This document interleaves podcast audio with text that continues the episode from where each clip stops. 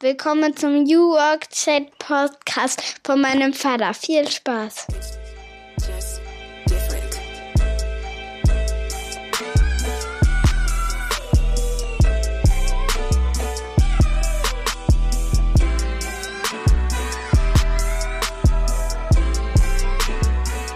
Und damit moin und schöne Grüße aus Rostock City. Herzlich willkommen zum New Work Chat Podcast. Heute mal nicht am Freitag, sondern am Mittwoch, denn wir haben das große fünfjährige Jubiläum dieses Podcasts. Und da habe ich mir gedacht, gibt's ein, zwei Sonderfolgen und zwar auch an diesem heutigen Mittwoch. Zu Gast heute ist Carolina Hinrichsen. Sie ist Familienmensch, das verbindet uns. Sie ist Unternehmerin und sie hat eine ganz besondere Idee, die sie verfolgt. Und zwar mit ihrem Unternehmen Golfblocks. Es geht um das Thema Raum, nachhaltigen Raum. Und wir reden ja immer viel über Büros und vielleicht auch über Homeoffice, vielleicht auch über Coworking Spaces. Aber wie cool wäre das eigentlich, wenn wir draußen in der Natur wären und dort einen kleinen Raum hätten, in dem wir gut arbeiten könnten, zwischendurch.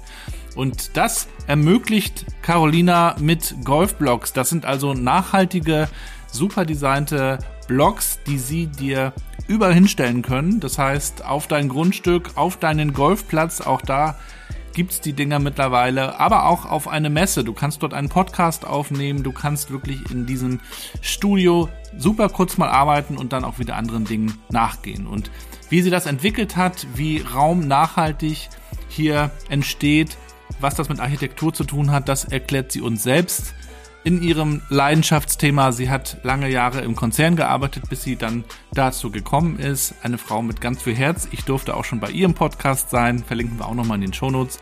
Jetzt aber erstmal viel Spaß und wir hören uns dann am Ende nochmal wieder.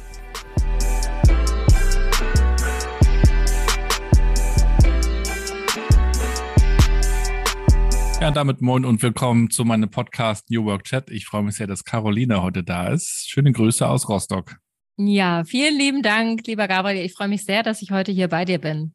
Wie würdest du meiner neunjährigen Tochter Mathilda erklären, was du so tust? Ich würde dir sagen, pass mal auf, Mathilda, du kennst doch ähm, ein, ein, ein Van, du kennst doch ein Busauto. So, wir machen das Gleiche. Wir nehmen ähm, quasi unser Häuschen mit und stellen das mitten in die Natur und dann äh, arbeiten wir da drin, egal was wir tun, ob wir zusammen äh, etwas aufmalen, miteinander besprechen ähm, und etwas Neues dran stellen, bis hin dazu, dass dein Papa dort seinen Podcast aufnehmen kann. Wenn du dich mal so ein bisschen zurückerinnerst, auch wie du so in die Arbeitswelt gekommen bist, die ersten Erfahrungen und Stationen, da probiert man sich ja in der Regel auch aus und ja. äh, stellt vielleicht auch fest, was man nicht so will oder mhm. ja, wie man nicht arbeiten will. Wie sah das so bei dir aus? Wie, wie hast du deinen Einstieg da auch gefunden ins, ins Arbeiten und damit verbunden bestimmt auch dein, dein Weg zu dir selbst? Mhm. Also das ist ein Lebenslauf, den möchte ich sag mal der Großvater nicht sehen. den ich habe. Also ich habe schon klassisch Abitur gemacht, da bin ich relativ einfach und easy durchgeritten. Und dann kam eigentlich so die große Frage für mich, was mache ich denn dann? Mhm. Ja. Ähm, und ähm, ja, ich habe dann tatsächlich etwas gemacht, wo ich jetzt heute sagen würde, da haben mich alle so ein bisschen dahin überredet, weil ich das irgendwann mal hab fallen lassen, dass Jura ja ganz nett wäre. Und ich kam dann aber eigentlich aus meinem Innersten raus mit dem Thema Kreativ und und, und, und Architektur, Design, habe mich aber gar nicht mehr getraut, das irgendwie groß laut zu sagen, weil alle immer gesagt haben, ach, damit kann man kein Geld verdienen, es gibt so viele etc. Und dann habe ich etwas studiert, was ich eigentlich gar nicht wollte. also ich wollte das schon in dem Sinne. Also damals hätte ich gesagt, ich wollte das. Ich habe das ja auch angefangen, aber ich habe Hardcore gelernt im Studium durch Praktika etc., das ist eigentlich nicht das ist, was ich tagtäglich tun möchte. Und dann den Schwenk zu kriegen, okay, was mache ich denn dann, wenn man schon kurz vorm Examen steht? Dann macht man erstmal das Examen fertig. Und dann habe ich tatsächlich so einen totalen Querabbieger gemacht und habe in der Tanzschule, in der ich schon unterrichtet habe, einfach mich mal ausprobiert. Weil die damals gesagt haben, hey, wir wollen was aufbauen. Ähm, hast du nicht Lust, so das Thema Sport und Arbeiten, so dein Hobby miteinander zu verbinden? Und äh, da kam ein Riesenaufschrei. So, zwar nicht so der laute Aufschrei, aber schon sehr viel Unverständnis. Hm? Was ist denn das? Wurde auch nicht so ernst genommen. Mhm. Und so mhm. ging das auch ein bisschen weiter. Aber ab dem Zeitpunkt habe ich eigentlich ähm, zum ersten Mal so in mich reingehört und geguckt, irgendwie, wo zieht's mich denn hin? So, was, was will ich denn wirklich? So, und habe mehr darauf geachtet, so für die Menschen um mich rum, mit denen ich zusammen etwas ja, erschaffe, sozusagen, dass, dass das mit dem, was so meine eigenen Werte sind, so matcht und mich nicht zu sehr vom Äußeren beeinflussen zu lassen. Und äh, wenn man rückblickend äh, zurückschaut, ich war da äh, fast sechs Jahre, fünfeinhalb Jahre und wir haben halt quasi aus einer klassischen alten, ollen Tanzschule, wenn man so will, so wie man mit Plüschsofa, wir äh, einen Konzern aufgebaut mit ja, einem Franchise-Konzept. Wir haben das Eurodance Festival auf die Reihe gestellt. Das ist ein paar Youngsters mit Mitte 20 und das hat schon irre viel Spaß gemacht. Ich habe sehr viel falsch gemacht damals, viel gelernt, aber es hat mich auf das vorbereitet, so Stück für Stück, wo ich heute mit, mit Mitte 40 stehe. Und von daher ist es schon total in Ordnung, dass ich das gemacht habe und den, sag mal, Abbieger dort gemacht habe. Was würdest du denn jungen Leuten heute mitgeben? Worauf äh, sollte man achten, wenn man ja sowas wie eine Karriere plant? Also Karriere jetzt nicht mhm. im, im, traditionellen Sinne, sondern einfach äh, ein, ein Weg, mit dem man ja gut leben kann, wo man sich auch mhm. entfalten kann. Mhm also ich erlebe es ja immer wieder auch hier bei uns, so Werkstudenten, duale Studenten, die sich bewerben, sind alle super jung. Ich würde die am liebsten alle mal auf eine Reise schicken, alleine irgendwo hin, sich Zeit lassen und sich wirklich Zeit für sich selbst lassen und mit sich selber zu beschäftigen und gar nicht gleich in die nächste, also von der Schule in die nächste Ausbildung reinzustarten, ähm, einfach nur weil man das so macht. Das ist total in Ordnung, mit 16, 17, 18, 19, 20 oder auch noch später zu sagen, ich, ich mache jetzt mal zwei Jahre was anderes. Also ob das jetzt Work and Travel ist oder ähm, einfach nur in einem sozialen Projekt mitarbeiten äh, oder meinetwegen auch Wehrdienst machen, ist ja egal. Also Hauptsache irgendwie mal was anderes, womit man sich massiv mit sich selber auseinandersetzen muss, um eben herauszufinden, was man denn möchte, weil also ich habe das in der Schule nicht gelernt. Hast du das in der Schule gelernt? Ich habe das nicht gelernt. Nee. Nee. Und das ist etwas, was ja durch dieses System, was wir da haben, ähm, ja total vernachlässigt wird. Also da werden alle so durchgeschoben und dann ploppen die da so in diese nächste Stufe rein, ohne eigentlich genau zu wissen, wer sie so sind und was sie so, also im besten Fall wissen, was sie können und wo sie vielleicht so eine so ein Talent in so eine bestimmte Richtung haben. Aber die allerwenigsten landen am Ende in den Ausbildungsberufen, die dann hinter ihre Berufung sind. Das ist so meine Feststellung. Deswegen, mein Tipp wäre, gebt euch ein bisschen Zeit. Ja? Mhm. Und am besten auch mal alleine auf, auf beiden Beinen stehen lernen. Und muss nicht jeder in so einen Van einsteigen und surfen gehen. Das ist auch total in Ordnung, wenn man das nicht macht. Aber ja, einfach mal, einfach sich ein bisschen neu ausprobieren, ohne rechts und links zu gucken. Und stattdessen laufen alle so wie die Lemminge ja. den ausgetretenen Pfaden nach und den, den anderen hinterher. Und ja. ich muss auch sagen, ich habe das auch in meinem Elternhaus, also in der Familie, auch nicht gelernt oder da stellte sich auch nie die Frage, ähm, wie man sich dann selbst entdeckt oder auch entdeckt, was man machen will, sondern es, das war irgendwie an die Schule delegiert. Die Schule hat es auch gar nicht angenommen, diesen Auftrag, sondern natürlich auch gleich ans Berufsinformationszentrum oder so weiter delegiert. Und mhm. dann, also ich habe ganz lange auch damit zu tun gehabt, dass ich gar nicht so genau weiß, was ich eigentlich machen will. Und ähm, habe dann ja lange in meinem Hobby, meiner Musik, äh, so sowas ähnliches wie Arbeit gemacht und äh, mir auch gewünscht, dass ich aus der Musik ja mehr machen könnte. Und mhm. trotzdem hätte ich mir eigentlich rückblickend gewünscht, dass äh, das auch in der Familie Thema gewesen wäre. Und mhm. äh, das wiederum bedeutet heute, dass dass ich die Kinder öfter frage, was, was ihnen gefällt, was sie ausprobieren wollen oder auch was sie werden wollen. Das verändert sich ja auch, diese, mm. dieser Wunsch. Ne? Das ist ja am mhm. Anfang dann Prinzessin, wir haben ja drei Mädels. Und dann ist es irgendwann äh, Reitlehrerin, weil durch diese ganzen Barbie-Geschichten und, und, und Playmobil-Sachen. Äh, und mittlerweile sind es aber Illustratoren und, und andere Geschichten. Und ähm, ich glaube, da haben wir einfach als Eltern auch eine wichtige Rolle, da mit diesem Thema schon bei den Kindern auch dabei zu sein und vielleicht auch zu sagen, ähm, gönn dir mal eine Pause. Mhm. Sie wollten zum Beispiel unsere mittlere Tochter wollten sie auch schon, weil das in der Schule sehr, sehr gut läuft, die ist in der dritten Klasse, da wollten sie die schon in die vierte Klasse äh, hochstufen. Mhm. Da haben wir auch gesagt, also wir haben jetzt keine Hektik, ne? Ähm, Mhm. Warum soll man da so aufs Gas treten und äh, dann sich lieber die Zeit nehmen, ob das in der Schule ist oder zwischen Schule, Uni, Uni, Arbeit, wie auch immer. Oder vielleicht auch mal in der Arbeitszeit, das erlebe ich ja auch immer öfter, dass man sich da mal so ein Sabbatical gönnt oder mal, Mhm, mhm. mal komplett rausnimmt. Ähm, das scheint ja auch möglich zu sein. Wie bist du denn überhaupt auch so ins Reflektieren gekommen? Ich finde, das ist ja auch ganz wichtig, damit man sich weiterentwickelt, dass man das Mhm. überhaupt erstmal bewertet, wie das so gelaufen ist oder was man da so tut. Hast du das in irgendeiner Form für dich entdeckt oder kultiviert? Mhm. Also ich, ich muss sagen, da- zum ersten Mal hat es eigentlich angefangen so zum Ende des Studiums, ähm, als ich gemerkt habe, so das ist inhaltlich nicht der Job, den ich machen möchte. Ja, also insbesondere durch ausgelöst durch ein Praktikum ähm, in der Kanzlei, Großkanzlei. Also inhaltlich Handelsgesellschaftsrecht, das war halt immer, das war so, das finde ich auch heute noch total faszinierend. Hilft mir auch als Unternehmer, muss man sagen. Ne? Also es ist, ähm, ist schon ein spannendes Thema, aber so diese Art, wie miteinander kommuniziert worden ist in diesen Hierarchieebene, das hat so einen richtigen, so einen Widerstand in mir ausgelöst. Ein richtig so schlechtes Bauchgefühl, so, brr. so ich hatte morgens ging es mir nicht gut, als ich dahin gehen wollte, obwohl mir keiner was wollte, ne?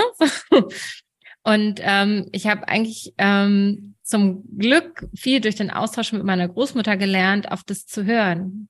Ja, die hat mich immer hinterfragt, zu sagen, warum geht's denn dir schlecht? Oder was ist denn das ein Gefühl? Horch doch mal rein. Was ist es Mhm. denn genau, so was dich da so stört? Hast du, bist du krank oder ist es irgendwie was von außen? Ist es der Job? Oder und wenn der Job, was ist es denn genau?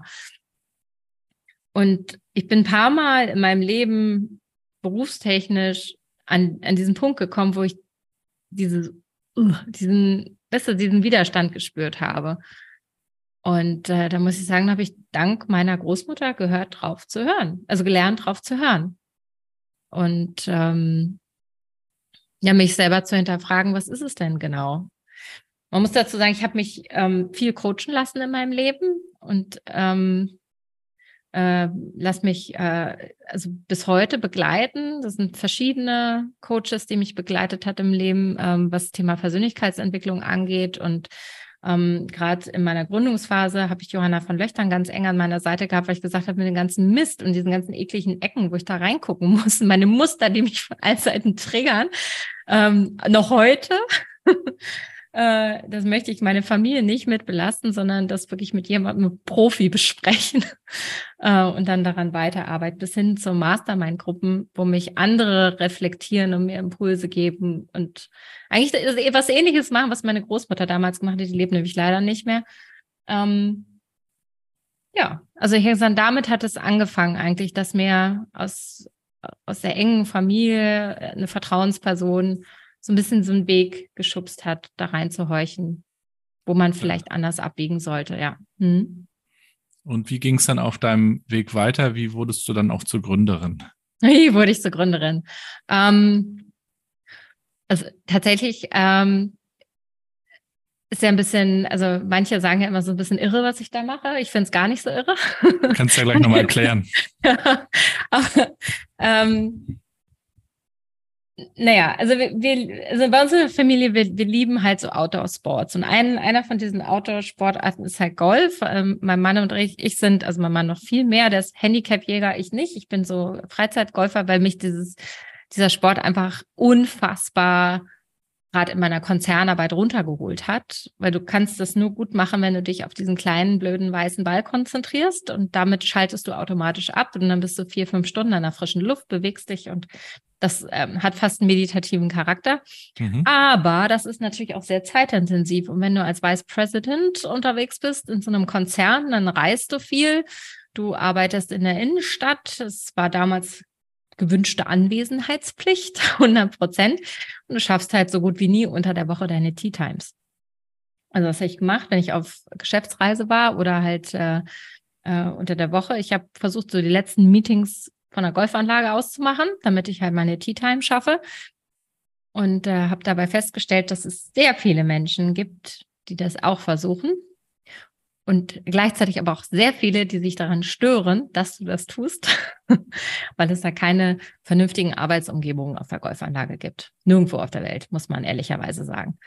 Ja, und daraus ist so die erste Idee entstanden, eigentlich, eigentlich müsste man hier mal einen vernünftigen Cowork oder einen Workspace oder irgendwas schaffen, irgendwie, damit hier alle so gleichberechtigt nebeneinander existieren können, weil du hast irgendwann auch keine Lust mehr, dich zu erklären, warum du jetzt bitte deinen Laptop aufgeklappt hast, geschweige denn irgendwelche ähm, firmeninternen Gespräche oder noch schlimmer Kundengespräche da zwischen ja, XYZ zu führen. Ne? So, so ging das Ganze eigentlich los. Und dann äh, gab es ja diesen Hardstop, Pandemie. Hashtag keiner darf mehr reisen, alles auf Anfang. Und äh, wenn man dann plötzlich so viel Zeit bekommt, weil, also geschenkt bekommt, muss man auch ehrlicherweise sagen. Ähm, äh, und ähm, ja, hinzu kam, dass äh, wir einen äh, kleinen Überraschungsnachzügler bekommen haben und das hat mich nochmal doppelt entschleunigt.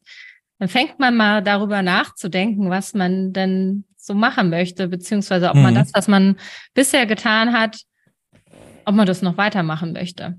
Mhm. Oder nach zwölf Jahren vielleicht dann doch mal eine Veränderung herbeiführen möchte. Ja, und dann äh, ging das so, wie man mich kennt, verhältnismäßig schnell. Ich habe dann das mir so, so auf dem Zettel, da war auch nicht erzählen, ich habe keinen Businessplan geschrieben am Anfang, ich habe es mir auf dem Zettel erstmal so durchgerechnet. Und dann habe ich äh, eine Budget- und Umsatzkalkulation gemacht, wie ich das quasi auch für die Jahresplanung immer gemacht habe im Konzern. Und habe festgestellt, Mensch, das ist ein Businessmodell. Und dann äh, habe ich angefangen äh, zu überlegen, wie mache ich das denn genau? Und bin dann in das Thema modularer Bau reingestolpert und habe am Ende des Tages eine Vertriebs- und Handelsgesellschaft für modularen nachhaltigen Bau gegründet mit einer Vermarktungsgesellschaft für Workspace, Architektin reingeholt und so sind wir halt da gelandet, wo wir halt heute sind, mit einer Handelsgesellschaft für modularen Bau und mit einem eigenen Role Model, wo wir Workspaces auf Golfanlagen setzen. Also zwei ja. Geschäftsbereiche. Und ich muss sagen, ich bin also mindestens genauso viel am Arbeiten wie vorher auch. Aber ähm, es ist ein bisschen Pipi Langstrumpfland. Ne? Ich mache das genauso, wie ich mir das eigentlich immer gewünscht habe. Und ich habe die Menschen, die ich angezogen habe, die sehr ähnlich ticken wie ich. Also zumindest haben wir ein gleiches Wertesystem, ähm, aber alle unterschiedliche Bedürfnisse, wie wir arbeiten möchten. Und das ist halt ganz spannend, weil viele Themen, die wir in einem großen, sag mal, Employer Branding und New Work Transformationsprozess versucht haben, in der Firma mit zwei Firmensäulen zusammenzubringen, wirklich mühselig mit Betriebsrat und allem, was dazugehört, anzustoßen. Das war halt plötzlich so, okay, so Reset, wir fangen von Null an. Und das macht unfassbar viel Spaß. Es ist sehr, sehr anstrengend, aber es macht auch unfassbar viel Spaß. Und ja, genau. Und so, so machen wir das halt, was wir halt machen. Und sind gerade in so einem Pivot, aber das ist so Klassiker für ein Startup. Vielleicht äh, kannst du uns auch nochmal erklären, wie das aussieht. Wir sehen das mhm. jetzt ja nicht, wir hören das ja nur. Man, ja. Wir verlinken das natürlich auch nochmal in den Show Notes, also mhm. sollte man sich mal anschauen. Ähm, aber ja, vielleicht gibt es uns da mal einen kleinen Eindruck, ähm, wenn man sich damit jetzt beschäftigt, was erwartet einen da? Ja, also wenn, wenn, wenn du klassischerweise von diesen, wir nennen es immer, wir schaffen Raum in Räumen, ähm, sei es mitten in der Natur oder halt in einem Gebäude, auf einem Gebäude, äh, wo immer mal so etwas kreieren würde äh, oder möchte, ähm, dann entscheidet man als erstes, was für eine Konstruktionsart möchte ich denn rein. Und wenn du klassisch im modularen Bau bist, dann, ähm, wir nennen das Blocks, weil wir das wie Bau Klötze zusammensetzen, ähm, ist man entweder in einer Stahlglaskonstruktion, ähm, sieht so ein bisschen aus wie Vitra Retro Design, gibt es in verschiedenen Farben, ist äh, sehr klassisch, fügt sich dadurch aber sehr gut in verschiedenste Umgebungen ein und hat halt ganz, ganz viel Glasfläche. Das heißt, du sitzt wirklich mittendrin. Das ist so ein bisschen die Idee wie ähm, in einem wenn du in so ein, so ein Tauchboot reingehst und wirklich so mittendrin bist und der Wal an dir vorbeischwimmt, aber du wirst trotzdem nicht nass. so ähnlich ist das. Also du bist quasi mitten im Wald auf einer Golfanlage und der Fuchs, der läuft neben dir vorbei, aber du musst keine Angst haben, dass der jetzt auf dich drauf hüpft und auf deinem Schoß einschläft. Ne? Mhm. So, das ist so die Idee. Das ist die eine Richtung. Das zweite ist klassisch Holzbau, ähm, bisschen so skandinavisch, japanisch angehaucht, sehr reduziert. Da arbeiten wir mit drei verschiedenen Herstellern. Dazu dieses Thema Nachhaltigkeit halt auch sehr auf dem Schirm haben. Und die dritte Richtung ist Seekontainerbau. Und da geht es tatsächlich darum, einen zweiten Lifecycle ähm, zu erschaffen und etwas in eine komplette neue Nutzung zu bringen. Also drei vom Design her drei komplett unterschiedliche Richtungen. Mhm. Ist auch so ein bisschen Geschmackssache immer. Man kann jetzt nicht sagen, das eine ist besser oder schlechter. Interessanterweise, und das ist auch ein Learning für mich, ähm, ist kostenseitig tatsächlich equal. also so die, so die äh, Vermutung, dass man, wenn man so Container-Recycling macht, dass man dann irgendwie so was Günstiges schnell hingestellt bekommt, das ist Quatsch. Ne? Also wenn du es wirklich richtig anpackst, dann bist du da tatsächlich leider Gottes heute noch ähm, hochpreisiger als im regulären Bau, was sehr schade ist. Also das ist etwas, da arbeiten wir halt bei im Future Woman Netzwerk bei den Frauen, die sich mit dem Thema nachhaltig bauen, auseinandersetzen, massiv dran an Zirkular bauen, Recycling, Upcycling und Modular bauen. Da sind wir leider Stand heute noch nicht da, wo wir hinwollen. Aber wir sind diejenigen, die es halt auch bewegen wollen. Und irgendjemand muss ja halt mal damit anfangen, ne? um das in die breite Masse zu drücken. Und das Spannende ist dadurch, dass, wenn jemand mal in so einem Workspace war, zum Beispiel ähm, äh, äh, im Golf und Country Club Sediner See, hier in der Nähe von Berlin, und äh, die denken, ja, das sieht so ein bisschen aus wie ein Container. Und dann sitzen sie da drin und dann arbeiten sie da mal vier Stunden. Dann kommen sie völlig geflasht raus und sagen, ich habe heute viel mehr geschafft als sonst. und äh, dann frage ich meistens, was meinst du, von das liegt? So, was ist denn das? Ich weiß auch nicht so genau. Und das Spannende ist ähm, daran, dass du so dicht dran bist und so viel Tageslicht abbekommst und so in die Weiten reinguckst, aktivierst du automatisch dein Gehirn um mehr als 30 Prozent. Mhm. Alleine nur, dass du da bist, wo du bist. Und mit dieser frischen Luft und diesen, diesen enormen, sag mal, Flut an Tageslicht. Und wir haben bei uns in den Masterminds auch einen Neurotrainer, der kann das auch ganz genau erklären, wie das funktioniert. Aber du gibst dir automatisch so einen Booster. Das heißt, du musst nicht deine acht Stunden abreißen, um genauso, sagen wir, effektiv und kreativ zu sein. Das heißt, du könntest sagen, wir machen mal vier Stunden, da schaffe ich mehr als normalerweise in einem klassischen Büro und dann kann ich vollkommen guten Gewissens auch noch auf eine Runde gehen und habe mir selber auch noch was Gutes getan. Und äh, wo kann man sich die, diese ähm, Tiny Offices, Tiny Mobile Offices. Äh, ja. Wo kann man sich die, die kann man sich ja eigentlich an vielen Orten dann vorstellen. Ja, die, ja. die macht er sicherlich ja auch schon. Die kannst du dir am Flughafen, an Bahnstationen, in der Natur natürlich vorstellen. Ja. So wie es ja auch Startups in anderen Branchen gibt, die sagen, ja. wir stellen dir eine Box hin, in, in der du schlafen kannst, irgendwo mhm. in, in, der Natur und so weiter. Mhm. Genau. Ähm, also die Möglichkeiten sind da eigentlich sehr weitreichend, ne? Ja, also es ist tatsächlich auch so, dass wir seit diesem Jahr auch, ähm, ich sage mal, so einen Vermietungsfuhrpark haben. Äh, das heißt, wir bringen das äh, auch dahin, wo man halt hin möchte. Ähm, und in erster Linie ist das daraus entstanden, dass äh, so, ich sag mal, Messen, Events und Conventions sich angefangen haben, umzudenken, dass sie halt mehr ähm, ja, Möglichkeiten für Besucher geschaffen haben, um diesen Tag besser zu, zu durchstehen. Und damit meine ich nicht nur den Free Coffee und das Free Water, was es inzwischen fast überall gibt, sondern eben auch Rückzugsorte. Ja, ähm, angefangen wirklich von, von Meeting, Telefonkabinen. Wir machen es halt ein bisschen größer, bis hin halt zu Messeständen, die halt ein bisschen autarker laufen, wo du halt auch im Außenbereich mit uns zum Beispiel einfach mal raus aus diesem gesamten Lärm gehen. Also auf der Via Developers zum Beispiel jetzt in Berlin ähm, haben wir verschiedene Spaces, die wir stellen, wo sogar Bewerbungsgespräche drin stattfinden oder eben auch wirklich komplette Silent Cabins sind, ähm, wo du komplett mal abschalten kannst. Ja? Und mhm. das ist eigentlich die Idee, so ein bisschen mehr auf sich zu achten, egal wo man denn eigentlich ist. Ne? Und sich eine Umgebung zu schaffen, in dem man gut in der eigenen, in der eigenen Balance eben steht. Ne? Und das das finde ich ist eigentlich so der Kern von allem. So, also das versuche ich halt bei mir so im tagtäglichen Leben auch sehr darauf zu achten. Das gelingt mir manchmal besser, manchmal schlechter. Mhm. Aber ich glaube, wenn man das schafft, dann ist man so eine bessere Version von sich selbst und kann sich selbst und anderen einfach auch besser begegnen. Und gerade, kennst du ja selber, auf so einem Messe- und Kongresstag, ähm, wenn du da mal die Möglichkeit hast, mal so für eine halbe Stunde oder eine Stunde mal rauszusteigen, egal ob du Ruhe, sagst, du ne? möchtest, Ja. ja. Ruhe, genau, Ruhe. Ich habe das mit, mit Katja Filipenko, die, ähm, ich weiß nicht, ob du die kennst, Mhm. so eine Mehrfachgründerin, Investoren, ganz toll, hat auf dem Green Tech Award gerade gewonnen. Und mit der saß ich bei uns in, in einer unserer äh, eigentlich Podcast-Kabinen und die sind ja schallmäßig total isoliert und hatten echt so einen krassen Tag hinter uns, haben uns einfach reingesetzt, haben uns ein bisschen Musik angemacht und haben einfach nur gedacht, oh, jetzt atmen wir einfach mal durch. So von diesem Bühnen, Ja, Rummel und alles, was da, was da ist so auch anstrengend da. ja, es Ja. ist total anstrengend. Es ist totale Reizüberflutung, wenn du auf solchen Veranstaltungen bist. Also ihr tut auch was für die Achtsamkeit, könnte man sagen. Genau, Weil ihr, ihr schafft genau. Räume, in denen man ruhig und ähm, ja, vielleicht auch ein Stück weit zurückgezogen äh, sich seinen Aufgaben widmen kann. Man kennt ja bisher auch immer eher die Bilder von Leuten, die mit dem Laptop auf dem Schoß in der Natur sitzen oder dann Ja. die Head Headphones auf und so weiter. Aber der Raum macht schon was mit uns.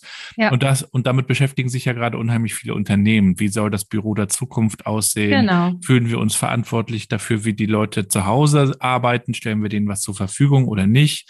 Geben wir denen Tickets für Coworking Spaces bis Mhm. hin zu äh, vielleicht Ideen wie euren? Was würdest du dein Unternehmen auch raten? Also wenn die sich jetzt mal grundlegend mit Raum und Raumgestaltung befassen. Ich glaube, da Mhm. sind viele auch sehr planlos. Also worauf kommt es da an?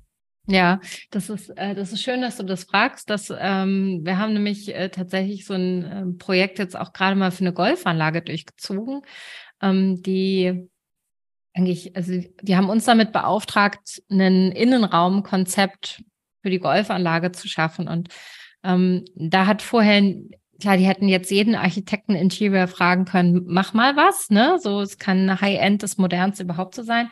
Was wir als erstes gemacht haben, wir haben uns mal mit den Mitgliedern auseinandergesetzt.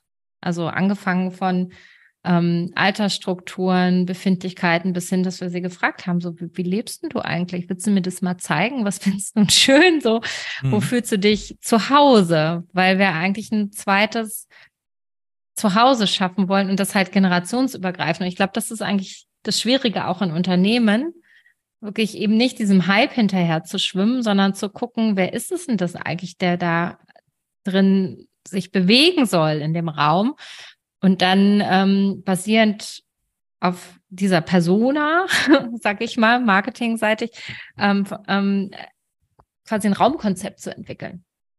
Und gar nicht mal das, was jetzt so gerade auf irgendwelchen Designmessen angesagt ist, sondern dass damit diejenigen, die da sind, sich halt auch wohlfühlen, damit es matcht. Und ich finde, das ist tatsächlich auch ein großer Aspekt von dem ganzen Thema Workplace Design, wenn man das halt mit New Work verbindet, ist, ist halt auch zu gucken, menschenzentriert. Ich gehe davon aus und sage halt nicht, ich entwickle halt das neueste, tollste, schickste, weiß ich nicht was, ähm, was man halt als, äh, sag mal, Spezialist und Experte mit reinbringen kann, ist, ist halt das Thema Nachhaltigkeit in Materialität. Das ist halt spannend fürs Unternehmen und für Abschreibungssachen und auch grundsätzlich ist es gut, wenn man nicht einfach sagt, ich nehme jetzt ähm, the latest shit, aber es ist mir egal, was für Material das ist, so. Ähm, nach mir die Sintflut auf diesem Planeten.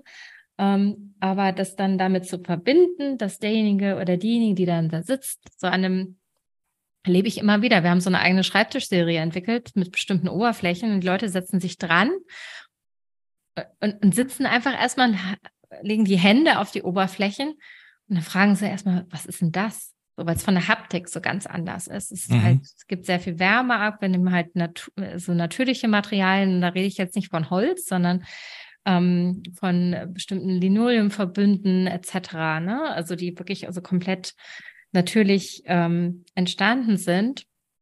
Nicht natürlich gewachsen, aber halt natürliche Materialität. Und das nimmt halt so Körperwärme an. Und es ist halt, natürlich soll so ein Tisch auch eine Funktionalität haben, wie höhenverstellbar. Ich möchte Ladedosen, arbeiten da mit Evoline zusammen, die halt das Handy auflegen, sofort laden, dass du halt Platz hast und nicht anfängst, alles so zuzustellen. Ähm, und das sind so die kleinen Dinge, wo ich sage, das ist wichtig, weil man sehr Mhm. viel Zeit an diesem Ort verbringt. Ja. Ja, Und ähm, ja, das kann ich Unternehmen nur mitgeben, wenn man Räume gestaltet. Also jetzt nicht einfach zu gucken, irgendwie, ich habe es letztens erlebt, großen Unternehmen, die uns rangeholt haben, über 2000 Mitarbeiter. Das Büro sieht aus wie aus einem wirklich Expo-Katalog, ganz neu, 2023 und alle wundern sich, warum keiner ins Büro kommen möchte. Und äh, das hat aber nichts damit zu tun, dass sie da kein tolles Büro designmäßig hingestellt haben, aber es passt einfach nicht zu den Menschen, die da hingehen sollen. Ja, also das funktioniert halt nicht. Mhm. Naja, und ähm, ja, ich glaube, das ist, das ist wichtig, wenn man halt sagt, man geht so den nächsten Schritt rein. Ja. Äh, bis hin zu dem Thema, das haben wir hier gemacht, wir haben das Thema Büro aufgelöst komplett für uns. Also jeder, der bei uns arbeitet ähm, oder mit uns arbeitet, ähm, hat, was das Thema angeht, vollkommene Freiheit zu entscheiden, von wo er arbeiten möchte. Das hat natürlich auch ja, so ein paar rechtliche Haken mit sich, aber da gibt es inzwischen Firmen, eine Softwarelösung, dass man bis hin komplett remote aus einem anderen Land arbeiten kann, aber man muss sich ein Unternehmen darauf vorbereiten. Aber dann halt auch das Thema Homeoffice, flexibel arbeiten oder halt wirklich gemeinsam in einem Raum etwas gestalten. Und unser, ich sage mal so das klassische in Anführungsstrichen Office, ähm, unser Headquarter ist ein Kreativraum, wo wir da wo wir im Kernteam halt arbeiten, so eine Art Bermuda-Dreieck aus Berlin gegründet haben und gesagt haben, okay, in dem Bereich muss das sein, damit jeder maximal 20 Minuten Anfahrtszeit hat. Ähm, aber das sieht eher aus, wenn du siehst es gerade hinter mir, eher wie ein Wohnzimmer. aber ja. es ist gleichzeitig Bemusterungsraum. Ähm, ich sitze hier an einem voll funktionierenden Arbeitsplatz, also ähnlich wie wir das in den Blogs aufgestellt haben, aber hier sind halt auch Ruhebereiche. Wir haben hier, ja, haben wir einen großen Art Besprechungs-Meeting-Tisch, der aber eher so ein, äh, ja, ich sage mal, eher so ein Wohnzimmertisch ist, an dem wir uns aber auch treffen, frühstücken, aber wir machen ja auch Projektmeetings oder Bemusterungen mit Kunden. Ne? Und das ist halt, wie gesagt, das klassische Büro gibt es bei uns nicht mehr. Was würdest du jetzt machen, wenn ein großer Investor auf dich und euch zukommt und sagt, mhm. ich will groß mit einsteigen, wir heben das Ganze noch auf ein anderes Level? Mhm. Da würde ich als erstes, ich meine, habe ich schon ein paar Mal zurückgefragt, was ist denn für dich ein anderes Level? ja, ist spannend. Ähm, Weil die Frage dahinter ist ja auch, wie, wie sehr möchte man das alles selber auch alleine unabhängig mhm. ein Stück weiter stricken und mhm. inwieweit ähm, schafft man es aber auch natürlich mit Hilfe von außen, das Ganze insgesamt größer zu machen. Ne? Ja, ja, ich verstehe, was du meinst. Ähm, ich glaube, auch da kommt es drauf an, wer das ist. Ja. Äh, was ich gelernt habe, wir, äh, wir, waren ja eine Zeit lang in einem, äh, in einem Accelerator, ähm, wo ich sagen muss, das Netzwerk, das war oder das ist großartig, gerade in die USA rein. Ähm, mhm. Äh, gerade für unser Thema ist das halt super spannend. Äh, aber wir sind kein Modell für so ein Venture Capital. Ist ich nicht so mal, das klassische Skalierungsthema. Nö, ist nicht so ein Hockeystick, ne? Weil es ist ja auch, also es ist schon auch gute Marge drin, aber wir sind ja kein Softwareunternehmen, ne? Wir haben ja. halt unter anderem auch eine Vermarktungsplattform und so. Also, aber das ist, äh, wir sind halt kein Softwareunternehmen, kein nächstes Fintech, was es so gibt. Wir sind so im eher im Prop-Tech-Services-Bereich angesiedelt ähm, und sind halt so ein neues Modell. Äh, was für uns spannend ist, vielleicht irgendwann mal, wir sind ja bootstrapped, das heißt, mein Mann und ich, wir sind äh, die beiden Gründer des Ganzen. Und ähm, ja, es wäre wär wahrscheinlich, wenn so ein, so ein Angel, der sagt, er möchte äh, auch so das Thema, wie wir halt arbeiten, massiv verändern. Ähm, ich glaube, das muss schon stimmen auf der, auf dem Level. Und dann kann man es natürlich skalieren, ne?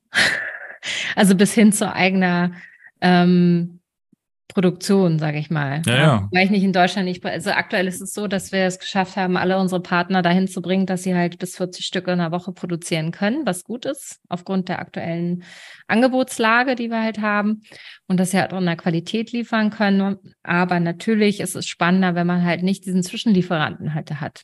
Ne? Also mhm. da ist schon noch ja. mehr Luft drin. Dafür wäre es wahrscheinlich spannend zu sagen, man baut eine eigene Produktion auf oder man macht eine Joint Venture noch irgendwie und schießt da mal ein bisschen Kapital rein. Woran ich nichts ändern würde tatsächlich, und da müsste derjenige oder diejenige mitgehen, ist so die Art, wie wir quasi unsere Prozesse aufgesetzt haben. Ja. Ja, also niemand, der jetzt sagt, wir müssen jetzt hier jeden Morgen 8.30 Uhr stehen, alle. Das würde ich nicht mehr machen. Also ich würde niemanden mehr ins Büro zwingen, weil die kommen auch alle von alleine, weil der Mensch so sein Urbedürfnis hat, auch mal miteinander zu sein. Ja. Und auch dafür gibt es keine Regel. Also es gibt so einen gewissen Flow, da kommen sie dann wirklich auch alle wieder zusammen.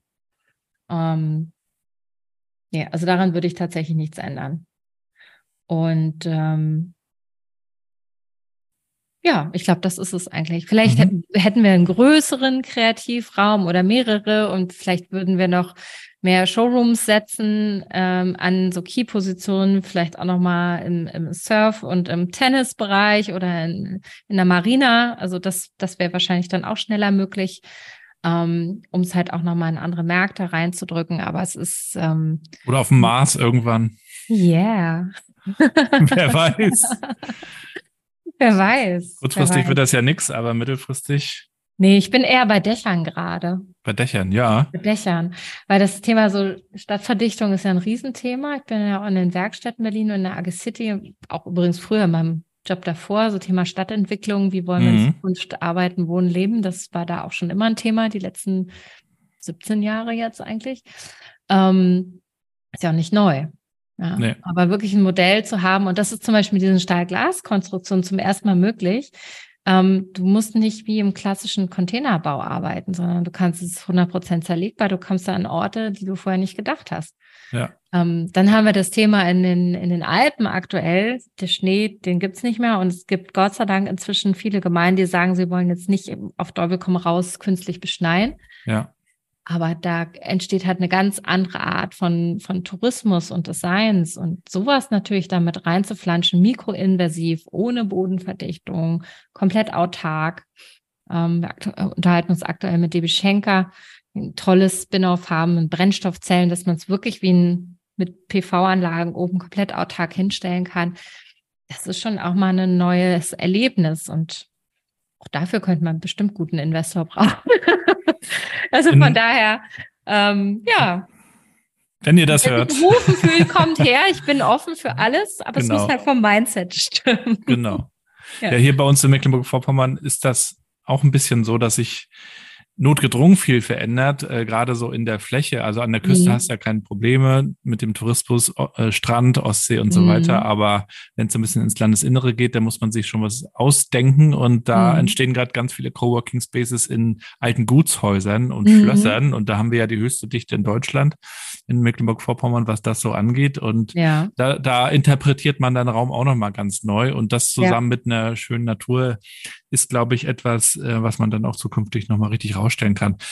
Ich würde mich zum, zum Schluss nochmal äh, interessieren, äh, vielleicht, da kommen wir ein bisschen zurück zum Anfang des Gesprächs, äh, Familie. Mhm. Ähm, du hast ja auch jetzt öfter von Flow gesprochen. mhm. Was kannst du teilen und mitgeben? Wie, wie kriegt man so einen Flow zwischen Arbeit und ihr seid ja auch sehr ehrgeizig und ambitioniert Mhm. und Familie hin, sodass keine Seite leiden muss? Mhm. Mhm. Ich glaube, oder ich weiß, mein erster Schritt dahin, das wirklich unter einen Hut zu bekommen, ähm, war zu akzeptieren, dass ich Zeit habe. Ja, nicht zu denken, ich muss dann und dann da sein oder das und das schaffe ich nicht und ich habe nur den und den Raum, sondern erstmal zu akzeptieren, ich habe so so ein Zeit und das ist die Zeit, von der ich aufstehe, bis zu dem Zeitpunkt, wo ich wieder ins Bett gehe. Ja, bei meinem Mann genauso. Ähm, und dann muss man sich natürlich ein Stück weit organisieren. Ja, das weißt, kennst du selber auch. Ne? Es ist, ähm, kann manchmal Everyday Challenge sein, wenn die Kita morgens anruft und sagt, sorry, wir sind fast alle krank und wir können alle gerade nicht und die Kinder wir haben die Masern. Auch, die hast du so ein Schild Kinder können bitte dran. auch nicht kommen. Das Wir haben die Läuse. oh, ja, ja. Genau. genau. So, ähm, das heißt, also äh, man muss, muss schon ein Stück weit so einen Plan haben. Äh, Plan eins ist, dass wir in unsere Terminkalender gucken und sagen, was ist denn wirklich ähm, wichtig und was ist dringend, da die erste Unterscheidung zu treffen. Also wichtig in dem Sinne, was ich selber be bewegen kann und dringend etwas, was ich vielleicht auch wegdelegieren kann oder später erledigen kann und das trotzdem in der Prio irgendwie runterhaut. Uh, und dann zu sagen, okay, wie shiften wir uns vielleicht am Tag? Und dann haben wir Plan B, der heißt Großeltern. Da einen herzlichen Dank an dieser Stelle, dass die um die Ecke wohnen. Ohne die würde vieles ad hoc nicht gehen. Dann äh, gibt es noch eine großartige Babysitterin, die auch noch mit einspringen kann, zumindest mal so eine Stunde zwischendurch mal brücken.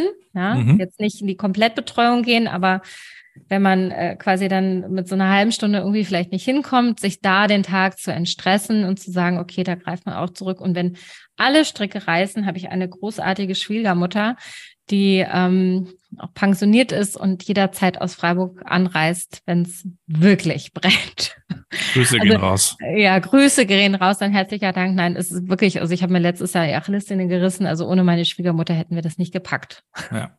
Ja, ja. Wäre wär nicht gegangen, einfach. Ne? Ähm, ja, und äh, Flow ist halt einfach, sich morgens nicht zu stressen. Also ich weiß, okay, wir, Wecker klingelt und viele fangen dann an, sofort zu hasseln. Und ähm, Kinder kommen bei uns meistens vor dem Wecker dann schon mal um die Ecke. Und dann einfach nicht gleich so, ah, wir müssen jetzt hier und da, sondern sich die zu nehmen und mit einzubinden, sondern so, jetzt machen wir erstmal einen Kaffee. So. Mein Kleiner, drei Jahre, liebt es, Kaffee, kann perfekt die Kaffeemaschine bedienen. Ähm, und dann macht er sich seinen Kaffee und, und hier und dann nehmen wir uns wirklich die Ruhe in den Tag zu starten. Das kann sein, dass wir ein Buch lesen, kann sein, dass wir morgens schon anfangen, die Blumen zu gießen gemeinsam, weil es halt schon so warm ist. Aktuell ist das ein Heidenspaß, die Ameisen zu zählen, die überall rumrennen und sich dafür aber auch die Zeit zu nehmen und Dinge ja. halt zu entdecken miteinander. Das meine ich so mit Flow. Nicht zu sagen, okay, ich muss das Frühstück machen, die Brotdosen müssen fertig, ich muss mich anziehen. Ähm, wir machen sowas zum Beispiel, dass wir äh, so die Sachen, die angezogen werden sollen am nächsten, dass wir das alles schon vorher hinlegen, dass du das ja. einfach im Kopf hast. Ja. Ne? Und die ziehen sich schon alle irgendwann an, bis wir das Haus verlassen. Und im schlimmsten Fall, ähm, also heute Morgen ist mein Kleiner äh, mit dem äh, mit dem Sch Schwimmsuit UV-Shirt in die Kita gegangen, weil er halt nichts anderes anziehen wollte. Und das einfach zu akzeptieren, das ist okay. Ja, also er hat ja auch Wechselklamotten. Nee, die Welt geht davon nicht unter. Ne? Das muss halt nicht XYZ sein. Und ähm, das halt sich so ein bisschen da so reinzugeben, weil je mehr Druck man in die eine Richtung aufbaut, desto mehr Gegendruck kommt davon. So und äh, genauso wie morgens ist es kann halt auch mal passieren, dass ich ad hoc an einem Tag merke, oh, das wird jetzt eng, aber ich möchte mir Zeit nehmen, wie jetzt zum Beispiel mit dir, Gabriel, dass wir einfach sagen, wir unterhalten uns jetzt wirklich in die Tiefe über die Themen. Ähm, dann rufe ich denjenigen oder diejenige an danach, wenn es halt knackt werden könnte, sagt, du pass mal auf, sieht gerade so und so aus. Ich würde mir aber wirklich gerne Zeit für dich nehmen. Können wir das nicht dann und dann machen? Ja, ist auch eine Art der Kommunikation, anstatt einfach so ein Meeting abzusagen. Ja. So, ne? Und ähm, dann kommt man automatisch in so einen besseren Flow rein. Hm. Und genauso wie ähm, ich habe hier so vor mir so ein ähm, was entdeckt, das haben mir eigentlich Softwareentwickler beigebracht vor vielen Jahren. Das ist äh, so Kanban-Methode und ähm, ich habe so ein, so ein Kanban-zettelweise Buch, da sind so Klebchens drin. Das heißt, ich schreibe mir gar keine zeitlichen Termine auf, sondern nur in Prioritäten beziehungsweise in bestimmten Farbclustern Aufgaben, ja. die irgendwann in der Woche gemacht werden müssen. Ja, und dann gibt es vielleicht fünf, sechs Kundentermine noch und harte Messetermine, wenn man so will. Ähm, ja, und so geht es eigentlich ganz gut. Und ich versuche mir auch jeden Tag nie mehr als vier fixe Termine reinzulegen, damit man halt genug zwischendurch noch Zeit hat, so hin und her zu shiften. Klingt sehr genau. gut. Ja, das ist so der Flow, kann man hört sagen. Sich, hört sich schon ziemlich ausgereift an. Also, aber ich weiß, äh, wie es ist. Äh, das endet nie. Man entwickelt das irgendwie immer weiter und es verändert ja. sich ja auch dauernd was im Leben der Kinder und genau. ähm, natürlich auch in der Arbeit. Allerletzte ja. Frage, kannst du noch ja. ein, Buch, ein Buch mit uns teilen, das dich beschäftigt hat, geprägt hat, das dich begeistert hat? Ähm, es kann, aber muss kein Fachbuch sein. Hm. Ich lese ja ganz viel. Hm. Ich, ich lese wirklich sehr, sehr viel. Hm. Frag mich mal alle, wie ich ja, das greif mache. einmal eins Aber ich raus. muss, ich würde jetzt mal eins, es ist tatsächlich äh, eins, was ein äh, guter Branchenfreund von mir geschrieben hat und Aha. Ähm, und zwar der Tobi Krüger. Ähm, ja. Das Beta-Hub-Buch. Ähm, das finde ich tatsächlich so gut, weil man das, also A, entwickelt sich das ja auch immer weiter. Also nächste Version wird nie die sein, die es jetzt gerade ist. Ähm, da kann jeder in, in dieses Thema anders arbeiten, nenne ich es mal, neu arbeiten, einsteigen. Und man kann egal wo im Buch anfangen. Das finde ich auch großartig. Ne? Also, dass du einfach sagst, okay, heute mache ich mal das oder das. Und man kann das aber auch mitnehmen, einfach auf so eine Reise und man schafft es auch, das in so einem sechs Stunden Flug mal durchzulesen, zum Beispiel. Ja. Ja. Und das finde ich, das hat sehr, sehr viel. Ich finde das sehr, sehr smart. Ja, es ist schön gesagt. komprimiert. Ich habe es auch schon gelesen. Der Tobi war auch kürzlich bei mir im Podcast. Ach echt? Ähm, ja, okay. sehr gut. ja. ja. kann ich nur unterstreichen, absolut. Äh, viele schreiben lange Bücher, mhm. beleuchten Themen nochmal so und so ähnlich. Und er hat das wirklich sehr komprimiert, was er ja natürlich auch alles in Erfahrung hat. Und du hast heute auch viel komprimiert und geteilt. Vielen, vielen Dank dafür. Schön, dass du zu Gast warst. Sehr gerne. Weiterhin alles, alles Gute, für Erfolg. Wir werden es verfolgen, tun das natürlich in die Shownotes. Also checkt das mal aus. Folgt ihr auf LinkedIn und Co. Mhm. Und dann hoffentlich äh, auch nochmal irgendwann in Real Life und ja, am liebsten auf einem Golfplatz. Ich bin zwar kein äh, Golfspieler noch nicht, aber wer weiß, was nicht ist, das kann ja noch werden. Nichts. Das macht überhaupt nichts. Darum geht es auch nicht beim Golfen. Beim Golfen geht es einfach, eine gute Zeit zu haben. Mhm. Mhm. Klingt gut. Ja. In diesem Sinne. Mach's gut, ne? Bis bald. Ja, danke dir. Bis dann. Tschüss. Ciao.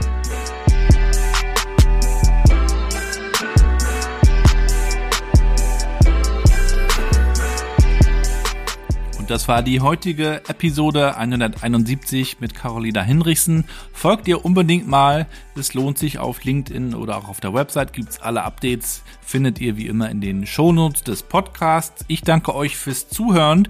Nicht nur heute, sondern auch in den letzten Monaten und Jahren. Fünf Jahre New Work Chat Podcast. Die Zeit ist verflogen wie nix, finde ich. Und es ist mir wirklich eine große Freude, nach wie vor diesen Podcast zu moderieren. Und von daher ja, bedanke ich mich auch für euer Feedback. Und wenn ihr mögt, dann schreibt mir gerne, was ihr darüber denkt, wo ihr diesen Podcast hört, finde ich auch immer spannend. Schreibt mir gerne über LinkedIn oder auch über meinen Blog gabrielrad.com. Wenn ihr mögt, supportet den Podcast auch. Das könnt ihr tun, indem ihr ihn bewertet mit ein paar Sternen bei Apple Podcasts oder Spotify oder Amazon, wo auch immer, auf welcher Streaming-Plattform. Und ihr könnt natürlich auch eine kleine Rezension, einen Kommentar schreiben. Das wäre wirklich toll, wenn ihr das macht. Und ihr könnt die Folgen teilen in euren Netzwerken.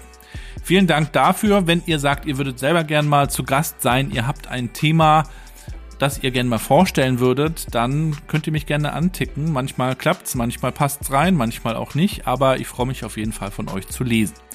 So viel dazu. Schöne Grüße aus dem sonnigen Rostock heute. Und wir hören uns dann am Freitag wieder. Dann geht's schon direkt weiter mit der nächsten Folge. Es geht jetzt also Schlag auf Schlag. Bis dahin erstmal schöne Grüße. Nächste Woche bin ich übrigens nochmal in Frankfurt am Main zur Fachtagung Digitalisierung in der Sparkassenwelt. Da bin ich ja viel unterwegs und wenn ihr mich als Speaker buchen wollt, dann könnt ihr das auch sehr gerne tun über meine Agentur Minds and Matches, die auch andere tolle SpeakerInnen der neuen Arbeitswelt übrigens noch im Katalog haben. Wolf Lotter, Co-Gründer der Brand 1, ist unter anderem dabei. Und äh, viele, viele, die ihr auch schon mal im Podcast gehört habt bei mir, könnt ihr gerne mal auschecken. Auch den Link gibt's in den Show Notes. So viel dazu. Und jetzt wünsche ich euch erstmal alles Gute, bleibt gesund und bleibt connected.